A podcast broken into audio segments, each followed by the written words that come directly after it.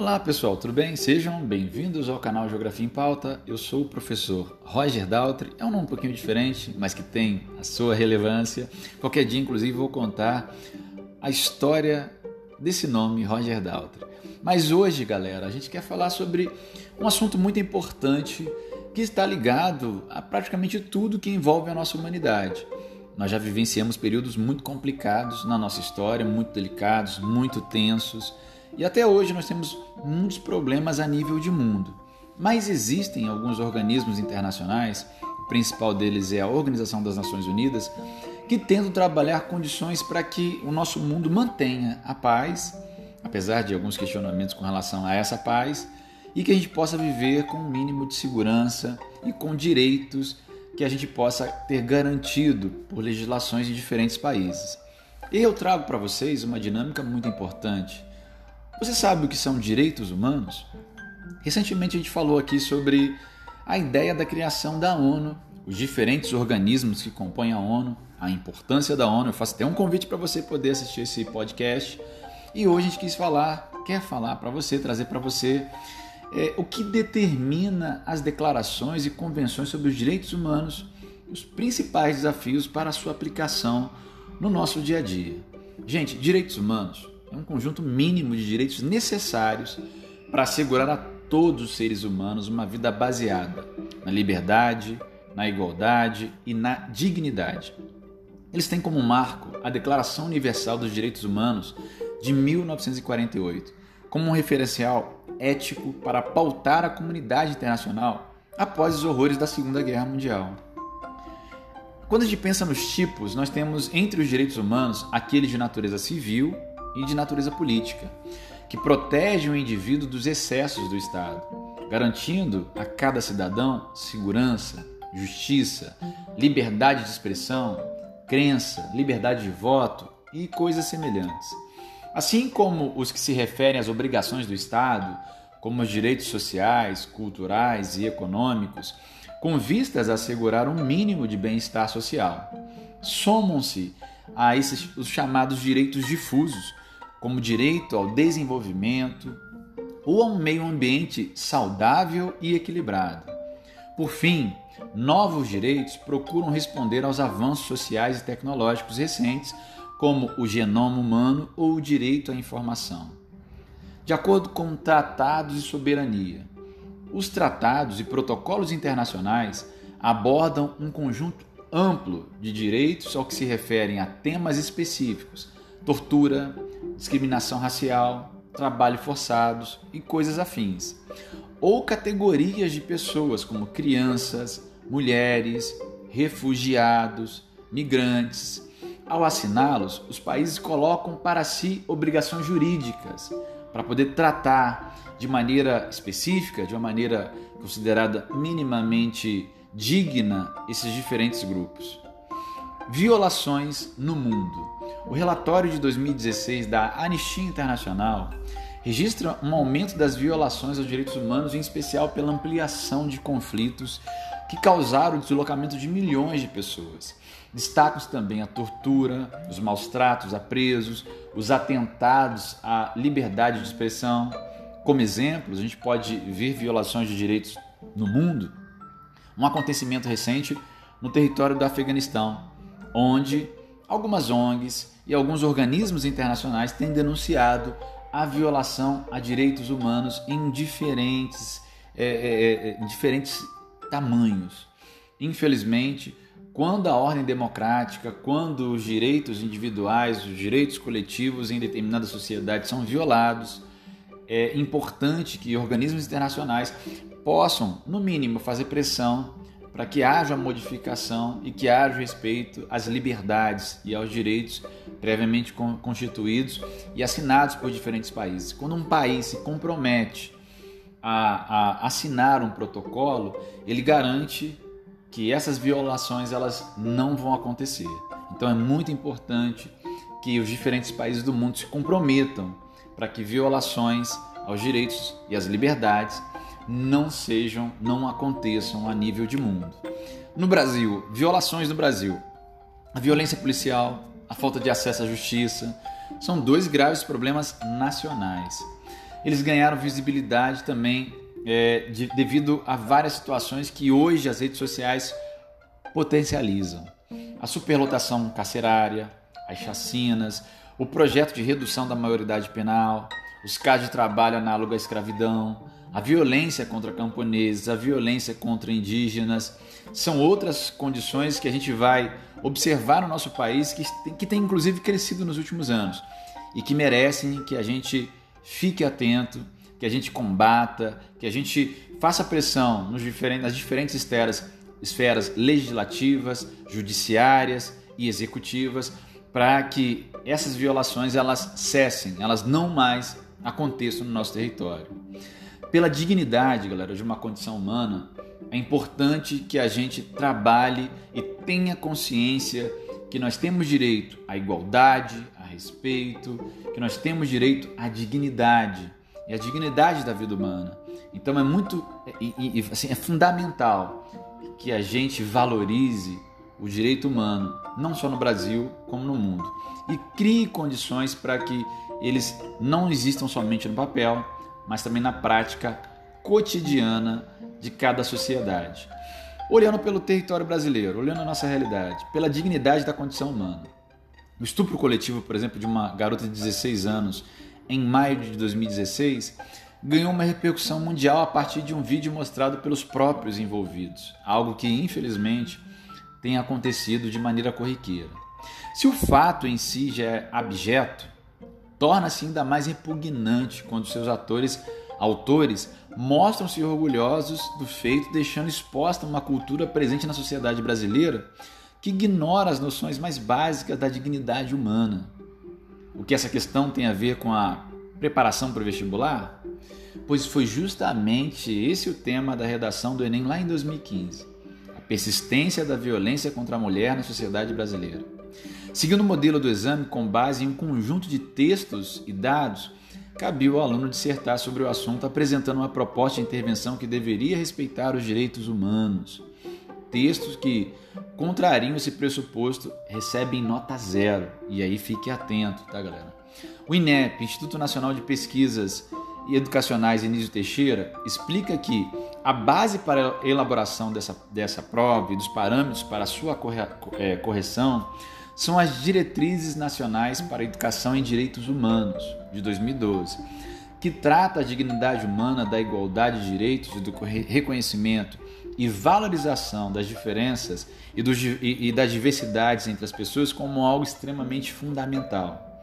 Segundo o INEP, propostas de intervenção que incluem vinganças privadas, formas de punição como tortura, espancamento, mutilação, ou que defende a ideia de que as mulheres merecem ser violentadas sexualmente por causa de roupa que usam, ou que vão ferir os direitos humanos, elas são é, é, repugnantes, elas são vislumbradas com nota zero. Não se espera, porém, que o aluno domine saberes específicos sobre o tema, mas que demonstre que sua educação formal dê conta de prepará-los para o exercício da vida em cidadania, que é um dos objetivos cruciais da preparação do ensino médio, da construção do ensino médio. É, quando a gente pensa, galera, na evolução histórica, o que são exatamente os direitos humanos? Há duas concepções tradicionais sobre as quais se fundamenta a história dos direitos humanos.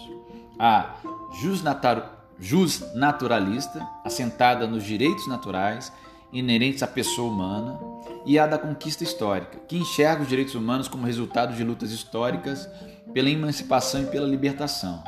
A Declaração de Independência dos Estados Unidos, de 1776, é considerado o marco inicial dos direitos humanos, trazendo pela primeira vez a ideia de que todos teriam direitos inalienáveis. Treze anos mais tarde, no contexto da Revolução Francesa, a Declaração do Homem e do Cidadão proclama que todos os cidadãos têm o direito à liberdade, propriedade, segurança e resistência à opressão. O exercício dos direitos naturais de cada homem tem só aquelas fronteiras que asseguram a outros membros o desfrutar desses mesmos direitos. Note que é a mesma ideia contida na conhecida expressão: o direito de um termina onde começa o do outro. Em dezembro de 1948, é aprovada a Declaração Universal dos Direitos Humanos, pela Assembleia Geral da Organização das Nações Unidas, a ONU, que havia sido criada três anos antes, no final da Segunda Guerra Mundial, em 1945 ainda sob o impacto do Holocausto contra os judeus e de outras atrocidades cometidas em nome da intolerância étnica e racial durante o conflito, a declaração trazia a concepção contemporânea de direitos humanos marcada pela universalidade e indivisibilidade desses direitos. E o que significa isso? É universal, posto que tem condição humânica, humana seu único requisito é indivisível por considerar que não há como separar os direitos políticos dos sociais, econômicos ou culturais, pois todos são interdependentes. Em seu artigo 1, afirma que todos os seres humanos nascem livres iguais em dignidades e direitos, são dotados de razão e consciência e devem agir em relação uns aos outros com um espírito de fraternidade. A declaração tornou-se a principal referência em processos internacionais que tratam de crimes contra os direitos fundamentais do homem. A partir daí, nós temos a adesão às leis internacionais. A partir da Declaração dos Direitos Humanos, surgiram sucessivos tratados que impõem obrigações jurídicas aos Estados signatários, aqueles países que assinaram essa declaração. Entre eles estão acordados ou acordos referentes ao trabalho forçado, à discriminação racial, à discriminação contra a mulher, contra a tortura, todos eles assinados pelo Brasil.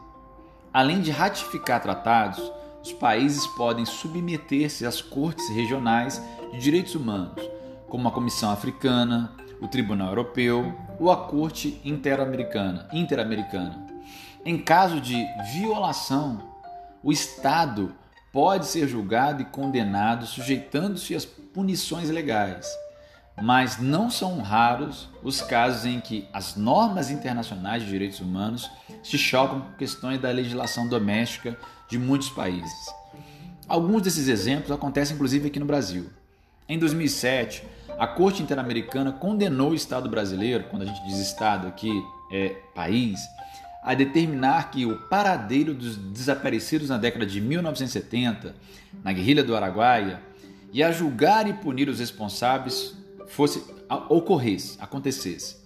O órgão considera que, por se tratar de um crime contra a humanidade, o caso não deveria ser beneficiado pela Lei da Anistia, assinada em 1979, e que isentou de julgamento dezenas de militares acusados de crime contra os direitos humanos. Na mesma linha, em 2016, a Corte Interamericana decidiu processar o Estado brasileiro por omissão, pelo fato de não ter punido os responsáveis pela, pela e por processar o Estado brasileiro por omissão pelo fato de não ter punido os responsáveis pela morte de Vladimir Herzog, ocorrido nos porões da ditadura lá em 1975.